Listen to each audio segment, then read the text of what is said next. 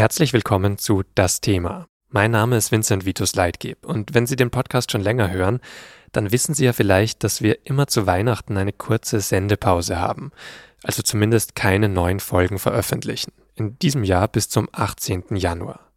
Dieses Jahr wollten wir in der Zeit allerdings keine Lieblingsfolgen von uns aus dem vergangenen Jahr wiederholen, sondern sie auf zwei größere Audioserien aufmerksam machen, die wir vor kurzem exklusiv bei SZ Plus veröffentlicht haben. Jetzt gleich hören Sie deswegen die erste Folge der Podcast-Serie Who the Fuck is Alice? Es geht darin um Alice Schwarzer, Deutschlands bekannteste Frauenrechtlerin. Die ist Anfang Dezember 80 Jahre alt geworden und ihr Lebenswerk ist mittlerweile schwer angekratzt. Schwarzer ist heute umstrittener denn je. Wie konnte es so weit kommen? Darüber sprechen meine Kolleginnen Susanne Jahangard und Gabi Herpel, zwei Frauen aus zwei Generationen, in insgesamt sechs Episoden. Hier folgt gleich die erste Folge, alle weiteren können Sie dann mit SZ Plus hören unter sz.de-alice-schwarzer. Viel Spaß beim Hören. Also bevor es losgeht, mal ein kurzer Input von mir. Also den Titel finde ich schon ziemlich gewagt. Who the fuck ist alles? Gut, müsst ihr wissen. Gibt ja eine Menge zu erzählen über die Frau, wisst ihr bestimmt selbst. Also geboren wurde sie 1942. Äh, was wird das hier eigentlich? Kannst du mal vom Mikro weggehen? In Wuppertal. Und da hat sie dann auch ziemlich schnell angefangen, sich einen Namen zu machen. Also du darfst später was sagen, wirklich. Aber das ist jetzt mal unser Podcast. Hallo, mein Name ist Gabi Herpel. Ich bin Redakteurin beim Magazin der Süddeutschen Zeitung. Und in diesem Podcast geht es um die Geschichte eines Aufstiegs, eines ziemlich einzigartigen Aufstiegs. Um eine Frau, die aus einfachsten Verhältnissen kam und das Leben aller Frauen verändern sollte. Zum Besseren. Auch meins. Eine Frau, die für ihren Kampf für Gleichberechtigung geliebt und noch mehr gehasst wurde. Und trotzdem hat sie es geschafft, eine echte Ikone zu werden. Meine Damen und Herren, vor Ihrem Gesamtwerk muss man vor Neid auf dem Boden liegen. Hier ist die großartige Alice Schwarzer.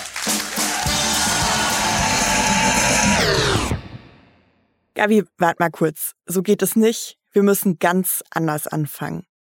Aber ich stelle mich auch erst mal vor. Ich bin Susanne Jahangard und ich arbeite auch als Redakteurin beim SZ-Magazin. Und für mich erzählt dieser Podcast die Geschichte eines Niedergangs, eines ziemlichen Niedergangs sogar. Von einer Frau, die zwar total viel für die deutsche Frauenbewegung getan hat, aber ihr dann auch extrem geschadet hat. Weil sie auf ihren Positionen von gestern beharrt, während sich die Welt weiterentwickelt. Jetzt wird Alice Schwarze 80 und eigentlich müsste man denken, könnte sie an diesem runden Geburtstag stolz zurückblicken. Stattdessen aber ist ihr Lebenswerk mittlerweile ziemlich angeknackst und sie vielleicht sogar umstrittener als je zuvor. Und das hat sie sich auf jeden Fall auch selbst zuzuschreiben. Das ist mir klar. Aber gezwungen von ihrer Familie. 100 Pro! Ihr noch nie was von mir gelesen? Was die Hier schreien alle durcheinander, aber ich sortiere das mal kurz. Das war vor drei Jahren, 2019. An der Uni in Frankfurt fand eine Diskussion statt mit dem Titel Das islamische Kopftuch, Symbol der Würde oder der Unterdrückung. Und da war auch Alice Schwarze eingeladen. Als Frau, die klar sagt, Kopftuch bedeutet Unterdrückung, Punkt. Vor der Uni treffen sich damals auch einige AktivistInnen, manche tragen selbst ein Kopftuch. Sie protestieren gegen diese Konferenz und vor allem gegen den Auftritt von Schwarze. Ihre Aussagen zum Kopftuch finden sie antimuslimisch und rassistisch. Ja, ich weiß. Aber das ist nicht ganz gerecht. Kaum jemand in Deutschland beschäftigt sich schon so lange mit der Rolle der Frau im politischen Islam wie Alice Schwarzer. Sie ist schon 1979, gleich nach der Revolution, in den Iran gereist. Damals ist die Verschleierungspflicht eingeführt worden, gegen die heute, und das ja schon seit Wochen, Frauen mit unbedeckten Haaren demonstrieren. Sie verbrennen ihre Kopftücher, weil sie Zeichen der Unterdrückung sind. Und sie riskieren dabei ihr Leben.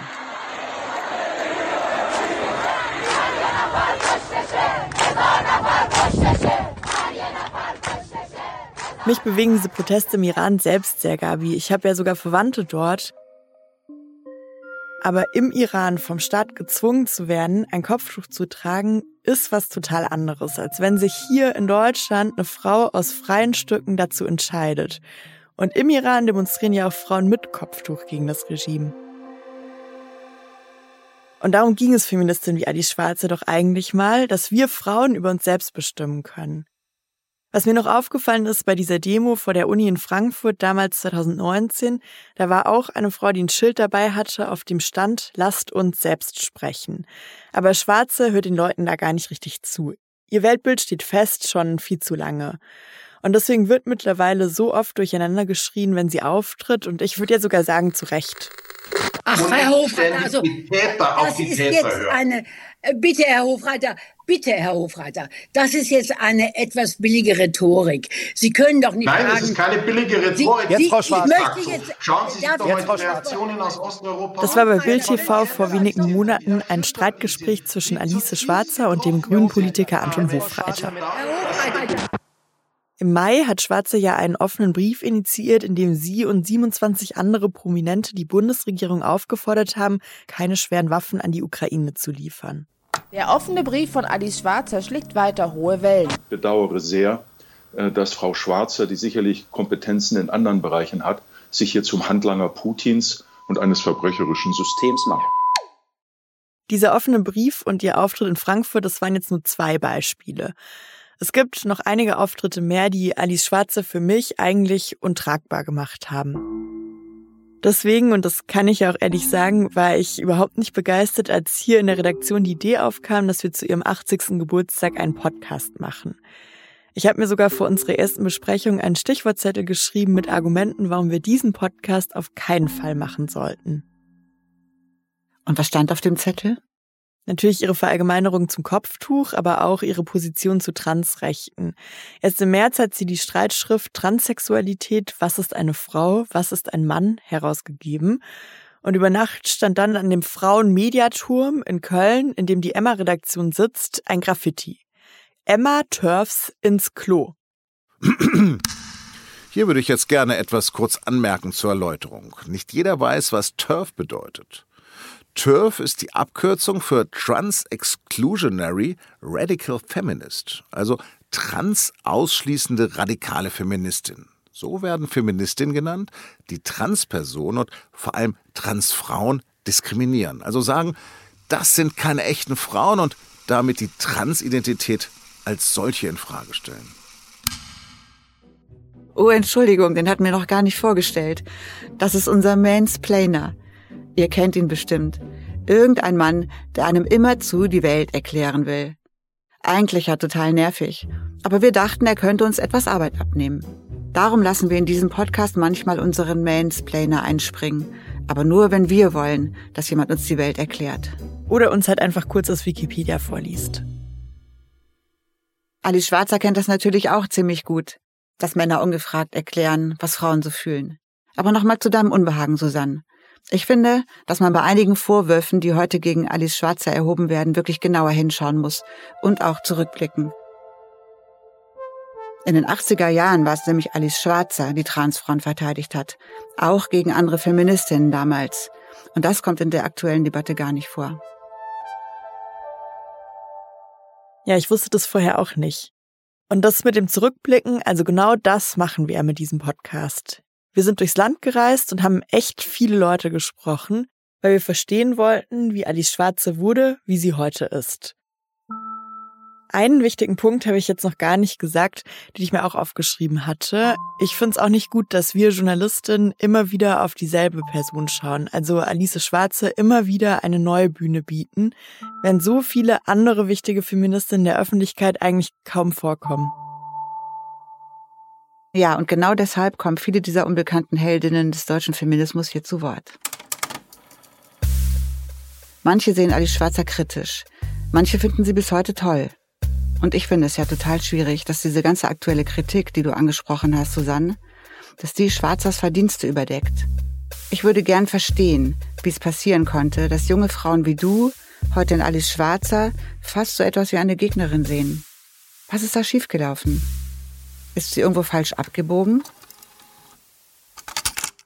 Ich bin ja eine Post-68erin und habe noch die Frauenfeindlichkeit und den Sexismus der 70er Jahre mitbekommen.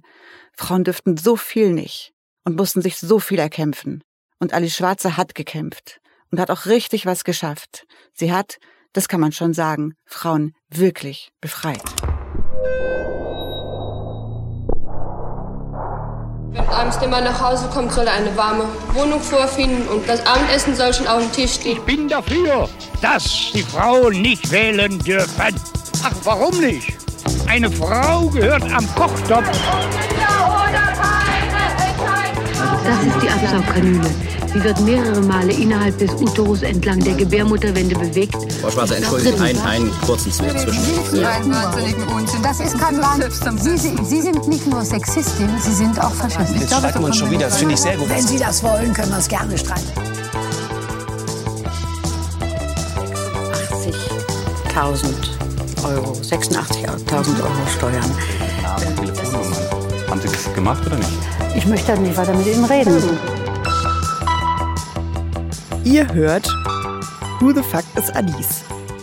Die Deutschlands größte Feministin, die Frauen verlor. Ein Podcast des SZ-Magazins. Mein Name ist Susanne Jahangard. Und ich bin Gabi Herpel. Das ist Folge 1. Eine Frau ist ein Mensch.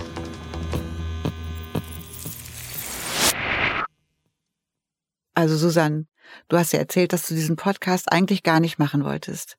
Warum sitzen wir jetzt trotzdem hier? Also vor allem wegen dir, Gabi. Du bist Jahrgang 1959, ich bin 91 geboren, wir sind zwei Frauen aus zwei Generationen. Wir haben ja das erste Mal so richtig bei einem Mittagessen hier in der Kantine darüber geredet und da habe ich schon gemerkt, dass es mir total hilft, mit dir darüber zu sprechen, weil ich dadurch nochmal anders auf Alice Schwarze schauen kann und neue Perspektiven bekomme. Ich habe realisiert, dass es im Leben von Alice Schwarze um viel mehr geht als nur um Alice Schwarze. Wenn man sich mit ihr beschäftigt, lernt man auch viel darüber, wie Macht funktioniert, welche Rolle Ruhm und Medien spielen, darüber, warum Frauen immer noch viel mehr Care-Arbeit machen und so häufig sexualisierte Gewalt erleben. Und man lernt auch sehr viel über die Geschichte der Bundesrepublik. Es ist nun mal so, dass Alice Schwarzer extrem bekannt ist. Laut einer Umfrage ist sie sogar die bekannteste deutsche Frau nach Angela Merkel. Man kann also sagen, wir bauen Schwarzer keine neue Bühne, sondern wir beleuchten kritisch, was sie da oben auf ihrer großen Bühne eigentlich seit vielen Jahrzehnten so treibt. Zu ihrem 80. Geburtstag erscheinen jetzt natürlich überall Huldigungen auf Alice Schwarzer. Seit ein paar Wochen läuft eine sehr wohlwollende Doku über sie im Kino und bald im ersten ein zweiteiliger Spielfilm. Alice Schwarzer hat bei diesen großen Produktionen fleißig mitgemischt. Sie arbeitet also mit an dem Bild, das die Leute von ihr haben und auch haben sollen. Das wollen wir mit diesem Podcast anders machen. Wir haben unabhängig recherchiert. Wir möchten fair sein, aber eben auch ehrlich.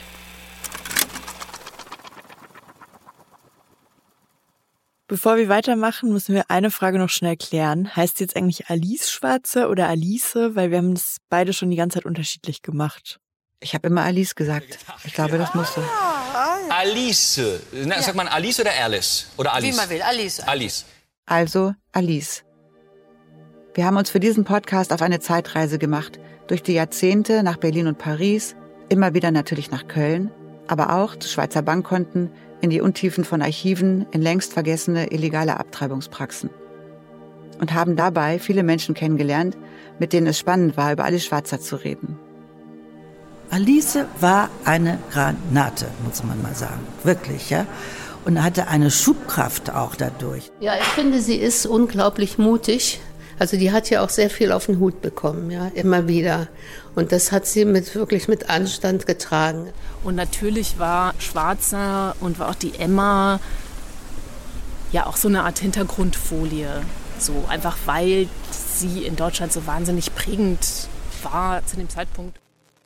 Das waren Simone Bergmann, Helke Sander und Chris Köver, die Alice Schwarzers Leben schon lange verfolgen und ganz besondere Geschichten mit ihr verbinden. Aber viele, die Alice Schwarzer gut kennen, wollten auch nicht mit uns sprechen. Das ist mir in den vielen Jahren, die ich schon als Journalistin arbeite, so noch nie passiert. Es waren vor allem Leute, die ihr mal nahe standen. Die Begründungen waren oft lapidar. Da haben Agenten mitgeteilt, Frau sowieso hat leider keine Zeit. Nein, auch nicht im nächsten halben Jahr. Manche haben ihre Absagen begründet. Es sei alles gesagt. Oder ich möchte keine Kritik an Alice Schwarzers Engagement üben. Das tun schon zu viele. Oder ich möchte der Sache der Frauen nicht schaden. Da kommt man schon ins Nachdenken, finde ich. Sind sie im Streit auseinandergegangen? Haben sie Angst? Ich meine, sie kann ziemlich scharf werden und verzeihen ist auch nicht gerade ihre Stärke. Das werden wir noch hören. Ja, aber zum Glück gab es doch ein paar Leute, die uns ganz offen erzählt haben, was sie an Alice Schwarzes Position stört. Ich habe bei Alice Schwarzer so ein bisschen auch den Eindruck, dass, ähm, ja, dass sie fast will, dass diese Geschichte mit ihr endet. Und das ist ja, also das finde ich tragisch und das äh, kann ich mir überhaupt nicht erklären, wie man, ja, wie man ein feministisches Weltverständnis hat und nicht daran interessiert ist, Sachen fortzuschreiben, Sachen weiter voranzutreiben. Ich glaube schon, dass was ich auf jeden Fall sagen würde, ist, dass Alice Schwarzer bestimmte Bevölkerungsgruppen aus ihrem Feminismus ausschließt. Seien es Transmenschen oder SexarbeiterInnen oder muslimische Frauen. Das waren die Journalistin Theresa Bücker und der Autor Linus Giese. Und der Aktivist Suhed Jasmati spricht noch härter über Alice Schwarzer. Alice Schwarzer ist rassistisch. Alice Schwarzer sagt rassistische Sachen. Wir können das nur nicht greifen. Wir können das immer nie so richtig verpacken, weil sie einfach so eine redegewandte Person ist. Und je länger ich feministische Diskurse beobachte und teilweise mit bestreite, desto mehr wird mir klar, dass Alice Schwarze für mich keine Identifikationsfigur ist. Sie ist auch kein Vorbild. Ähm, sie hat wichtige Kämpfe gekämpft. Meine waren es nicht. Meine waren andere. Das sagt die Autorin Jana Hensel und spricht damit für viele Frauen aus Ostdeutschland. Ich habe durch diese Gespräche und die lange Recherche viel darüber gelernt, wie das System Schwarzer funktioniert. Sie ist ja trotz allem für viele Menschen in Deutschland bis heute die einzige Feministin, die sie kennen. Man könnte sagen, eine riesige Marke. Wir haben uns die Höhepunkte dieser Marke angeschaut, aber auch ihre Tiefpunkte und uns dabei gefragt, warum verhält sie sich so? Und ist vielleicht vieles, was man heute so über Alice Schwarzer denkt, einfach ein großes Missverständnis. Ja, und um das zu klären, wollten wir natürlich auch mit ihr selbst sprechen für diesen Podcast. Aber das war ehrlich gesagt schwerer als gedacht. Komm, let's go. Ja. Okay, mein Herz klopft jetzt ein bisschen. Sieben Monate hat es gedauert, bis wir einen Interviewtermin mit ihr bekommen haben. Da hinten sitzt sie schon. Guck mal, da hinten sitzt sie. Sag mal, Gabi, würdest du dich eigentlich selbst als Feministin bezeichnen? Heute würde ich sagen, ja, natürlich. Als Alice Schwarzer 1971 mit der Sterngeschichte Wir haben abgetrieben bekannt wurde, war ich elf, viel zu jung, um das mitzukriegen. Bei uns zu Hause haben wir über solche Themen wie Abtreibung nicht gesprochen, eigentlich auch nicht über Feminismus. Was ich sehr früh wusste, dass ich mich nicht von einem Mann abhängig machen will. Meine Mutter hat ihren Beruf noch für die Familie aufgegeben. Das war für mich schon nicht mehr denkbar. Ich habe also wahrscheinlich von Alice Schwarzers Engagement profitiert ohne es zu wissen. Ich habe dann in Hamburg studiert und erst da, Anfang der 80er Jahre, bin ich frauenbewegt geworden, wie man damals gesagt hat. Ich habe Simone de Beauvoir gelesen, Frauen von Marilyn French und das Goldene Notizbuch von Doris Lessing. Aber nicht die Emma, die Zeitschrift, die Alice Schwarzer damals schon gegründet hatte. Die Emma galt als männer- und lustfeindlich, genau wie Alice Schwarzer.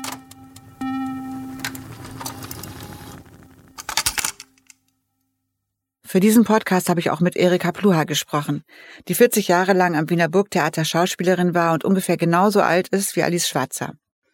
Sie hat sich schon sehr früh Feministin genannt. Was für uns heute normal klingt, war damals noch ein Tabubruch.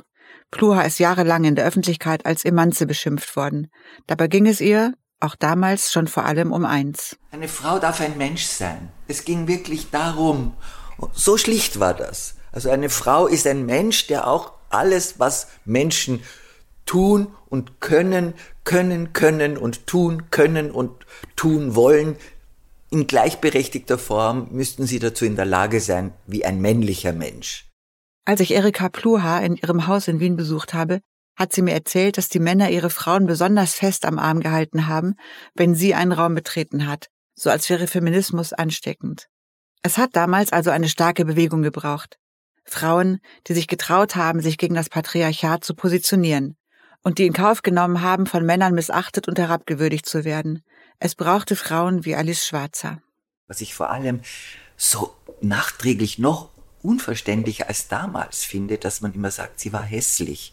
Ich finde, sie war sehr hübsch. Also wenn man jetzt ihre Fotos sieht, ihre, war doch eine gut aussehende Frau. Also schon damals, damals war überhaupt, ja, hässlich, ja, ja. Frauen, die fürs Frausein kämpfen, die müssen auch hässlich sein.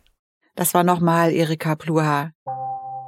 Das Schlimmste an dem, was sie sagt, ist ja zu verstehen, dass ich selber und nicht nur ich, als Studentin, diesen männlichen Blick auf Schwarze übernommen habe. Das ist ja eh so eine fiese Falle, in der wir Frauen sitzen, diese von der Männerperspektive geprägte Welt.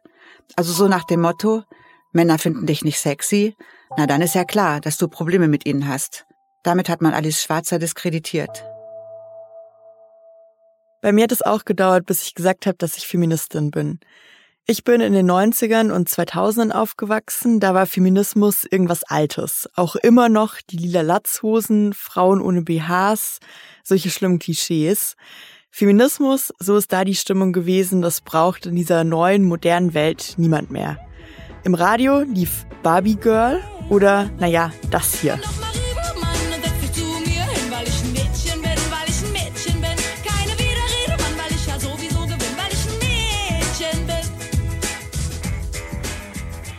Hi, mein Name ist Lucy van Ork. Ich bin Musikerin und Autorin und in den 1990er Jahren ähm, ja, war ich ähm, die eine Hälfte der Formation Lucy Electric, ja, deren größter Hit war Mädchen. Ja, mit ihr haben wir auch gesprochen, denn die Sängerin von diesem Lied hat schon auch sehr geprägt, wie Feminismus damals in den 90ern gesehen wurde. Keine Widerrede, Mann, weil ich ja sowieso gewinne. So viel kann ich schon verraten. Von Schwarzer hält Lucy van Ork nicht viel. Und ihren Hit von damals, den singt sie heute nicht mehr. Weil sie mittlerweile findet, der Text ist nicht mehr zeitgemäß. Aber zurück zu Alice Schwarzer. Die war zu der Zeit vor allem im Fernsehen unterwegs, bei Wetten Das und so. Ich meine, diese, diese dämliche Gleichberechtigung. Also, das, aber viele Männer haben ja auch nie Probleme gesehen. Also, ich habe ja irgendwo nie, was mich betrifft, mit Frauen in dem Sinne Probleme gehabt, dass ich sage, das ist was ganz anderes, da sind andere Rechte da oder andere mhm. Pflichten da. Naja, dass Thomas Gottschalk das schon so in den 80ern gesehen hat, das ist jetzt nicht so eine große Überraschung. Aber trotzdem hat es bis 2017 gedauert, dass wieder richtig viele Leute über Feminismus gesprochen haben. Hier ist das erste deutsche Fernsehen mit den Tagesthemen.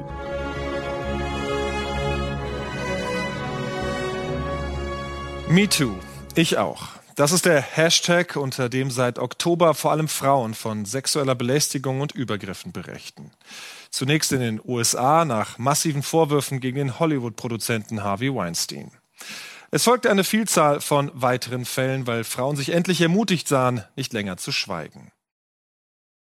Die ganzen Gespräche für diesen Podcast haben mir auf jeden Fall gezeigt, wie wichtig es ist, dass wir aus verschiedenen Generationen miteinander sprechen und auch als eher junge Feministin wissen und verstehen, was vor uns war, was wir davon lernen können und was vielleicht auch schief lief, damit wir die Fehler nicht nochmal machen.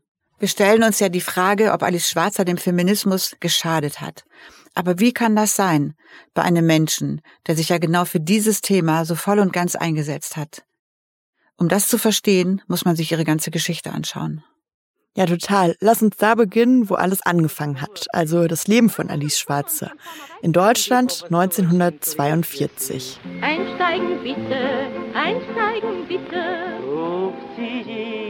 In dem Jahr, in dem Alice Schwarze in Wuppertal geboren wird, ist dieses Lied von Franz Schier ein echter Hit. Ein Gassenhauer, sagt man damals. Kleine Schaffnerin, wie gern bleib ich im Wagen drin. Und ich küsse dann sehr galant eine kleine entzückende, kleine bewückende, vor zwickende Hand. Das demonstriert sehr schön, wie Frauen damals gesehen wurden. Ein Mann sieht die Schaffnerin und weil er die niedliche kleine Frau hübsch findet, küsst er sie einfach. Und dann dieses Kichern. In diese Stimmung wird am 3. Dezember 1942 nun also Alice Schwarzer in Wuppertal geboren. Ihre Mutter Erika ist jung und die Schwangerschaft, Zitat, das Resultat eines Flirts mit einem Soldaten auf Heimaturlaub. So schreibt es Schwarzer in ihrer Biografie. Sie wird nicht bei ihrer Mutter aufwachsen, sondern bei den Großeltern. Die Großmutter ist kämpferisch und eine Gegnerin der Nazis. Schwarzer beschreibt sie aber auch als gefühlskalt und wenig fürsorglich. Die Frauen meiner Familie haben wenig Talent zur Mütterlichkeit, schreibt Schwarzer in ihrem Buch Lebenslauf. Der Großvater kümmert sich um sie. Er gibt Alice das Fläschchen und erfüllt ihr jeden Wunsch. So erinnert sie sich an ihn. Mein sozialer Vater war ja ein Mann, mein Großvater, der hat mich aufgezogen. Und äh, da liegt es nahe, dass man irgendwie ein gewisses Grundvertrauen in Männer hat. Er war eben, mein Großvater, der mütterlichste Mensch in meiner Familie. Und im Nachhinein ist es ja vielleicht erstaunlich, dass ich Feministin geworden bin, wo meine soziale Mutter dieser liebe Großvater war.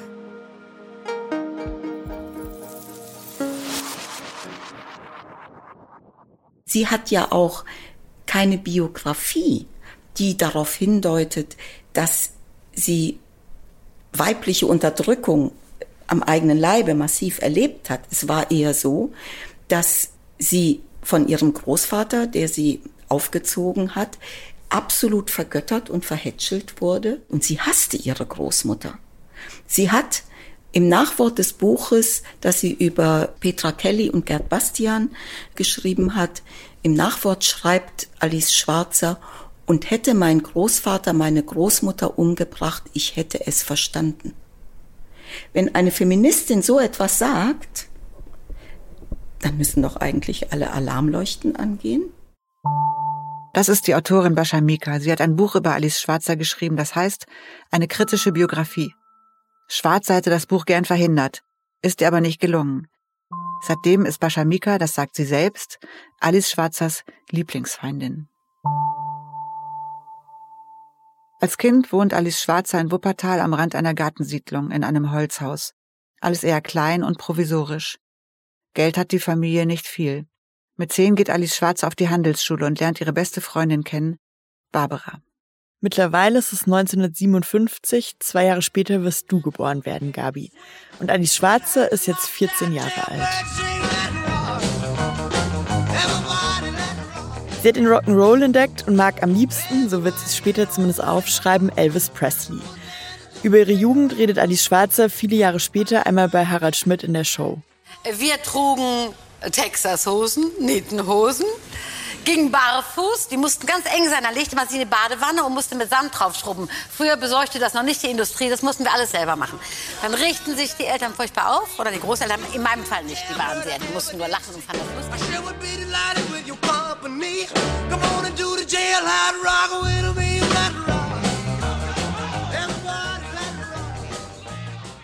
In dieser Zeit als Jugendliche merkt sie, wie sie plötzlich anders wahrgenommen wird und anders bewertet wird.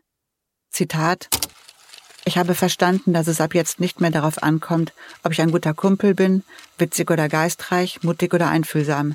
Es kommt nur noch darauf an, ob ich den Jungs gefalle. Sie ist 16 Jahre alt, als sie ihren ersten Schulabschluss macht. Weiter zur Schule gehen und Abitur machen ist keine Option. Das kostet damals Geld und das hat die Familie nicht. Sie möchte Innenarchitektin werden, deshalb entscheidet sie sich für eine Schreinerlehre. Sie wird angenommen, aber kurz vor ihrem ersten Tag schreibt ihr der Chef, es tut ihm leid, Sie haben in Ihrem Betrieb keine Damentoilette. Sie kann die Ausbildung also nicht antreten. Als ich das gelesen habe, musste ich fast lachen. Ich meine, wie absurd ist das denn? Vielleicht ist es das erste Mal, dass sie es wirklich als Nachteil empfindet, eine Frau zu sein. In den nächsten Jahren fängt Alice Schwarzer tausend Sachen an und bricht alles wieder ab. Eine kaufmännische Ausbildung in einer Autohandlung, eine Stelle als Buchhalterin, einen Job in einem Marktforschungsinstitut.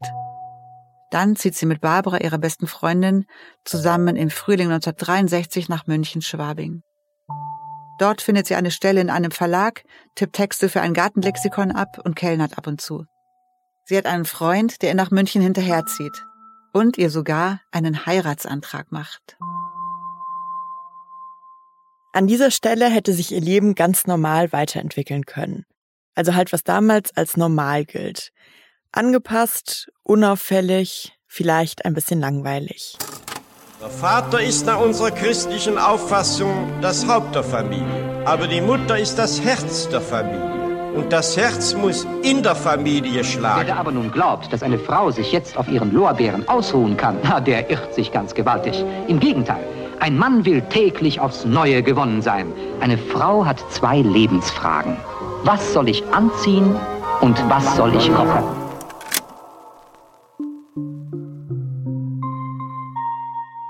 Aber auf so ein Leben scheint Alice Schwarze keine Lust zu haben. Sie lehnt den Heiratsantrag ab. Und wenig später, im April 1964, steigt sie in einen Zug und fährt nach Paris. Sie flüchtet regelrecht in diese Stadt und in ein neues Leben, so nennt sie das später. Sie ist da gerade mal 21 Jahre alt.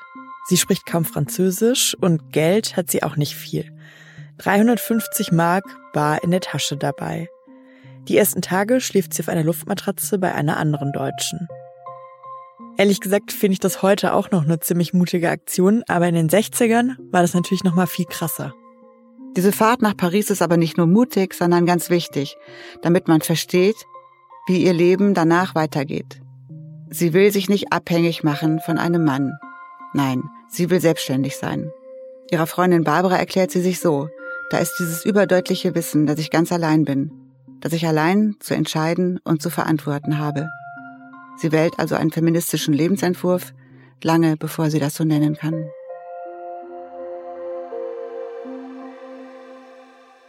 Denn was weder sie noch irgendjemand sonst zu diesem Zeitpunkt ahnen kann, in Paris wird sie sich als Feministin überhaupt erst erfinden. Sie wird Freundschaft schließen mit einem sehr berühmten Paar, Simone de Beauvoir und Jean-Paul Sartre.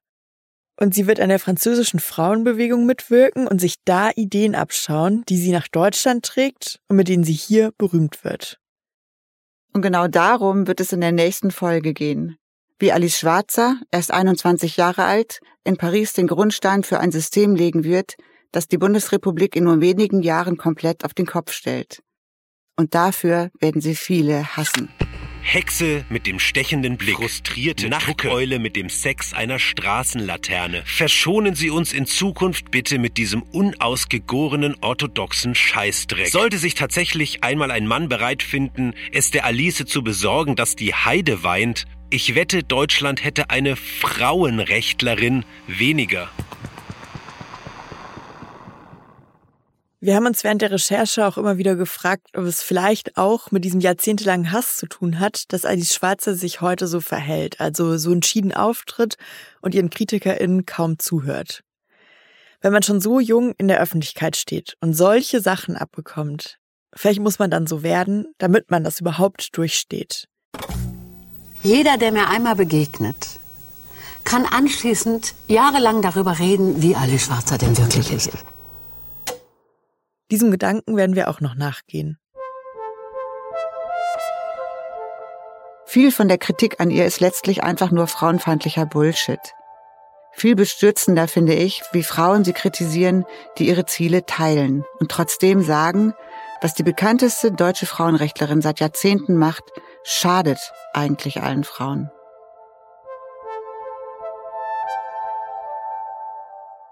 Umso größer war meine Überraschung, meine Fassungslosigkeit und meine Empörung, als ich eben im Zuge der Recherchen immer weiter in dieses schwarzer Land vorgestoßen bin und gemerkt habe, wie unendlich viel verbrannte Erde sie äh, auf ihrem Weg hinterlassen hat und kam schließlich zu dem Ergebnis, Alice Schwarzer kämpft in der Öffentlichkeit für Frauen, aber eigentlich verachtet sie Frauen. Und zwar zutiefst. Das war Eine Frau ist ein Mensch. Die erste Folge von Who the Fuck is Alice? Wie Deutschlands größte Feministin die Frauen verlor. Ein Podcast des SZ-Magazins. In der nächsten Folge begleiten wir die junge Alice Schwarzer nach Paris und erleben, wie sie den Feminismus nach Deutschland bringt. Dieses Titelblatt des Magazins Stern aus dem Jahr 1971 war ein Tabubruch. Mehr als 300 Frauen, darunter Prominente wie Romy Schneider oder Senta Berger, bekannten öffentlich, wir haben abgetrieben. Manche sagen heute, Alice Schwarzer hätte den Feminismus damals an sich gerissen. Entweder man folgte ihr. Ja, und dann habe ich dieses Buch gelesen und das war wirklich wie so eine, das war wirklich eine Initialzündung. Da habe ich kapiert, wo es für mich langgehen wird. Oder wurde ihre Feindin. Bis heute. Sie sind nicht so einen wahnsinnigen Unsinn. Das, ist kein Sie, sind- Sie sind nicht nur Sexistin, Sie sind auch Faschistin. Ich glaube, so kommen wir nicht weiter. Wenn man sagt zum Beispiel, alle Frauen sind dumm, alle Frauen lassen Männer für sich arbeiten.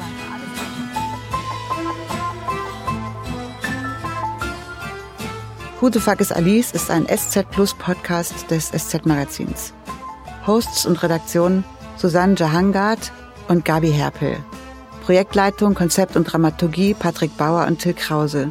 Redaktionelle Mitarbeit Monika Rathmann. Regie, Produktion und Sounddesign SZ Audio. Projektleitung Süddeutsche Zeitung Oliver Neumann. Sprecher Lars Langenau. Das war die erste Folge von Who the Fuck is Alice. Wenn sie Ihnen gefallen hat, dann schauen Sie doch online vorbei unter sz.de-alice-schwarzer. Mit SZ Plus können Sie dort alle fünf weiteren Episoden hören.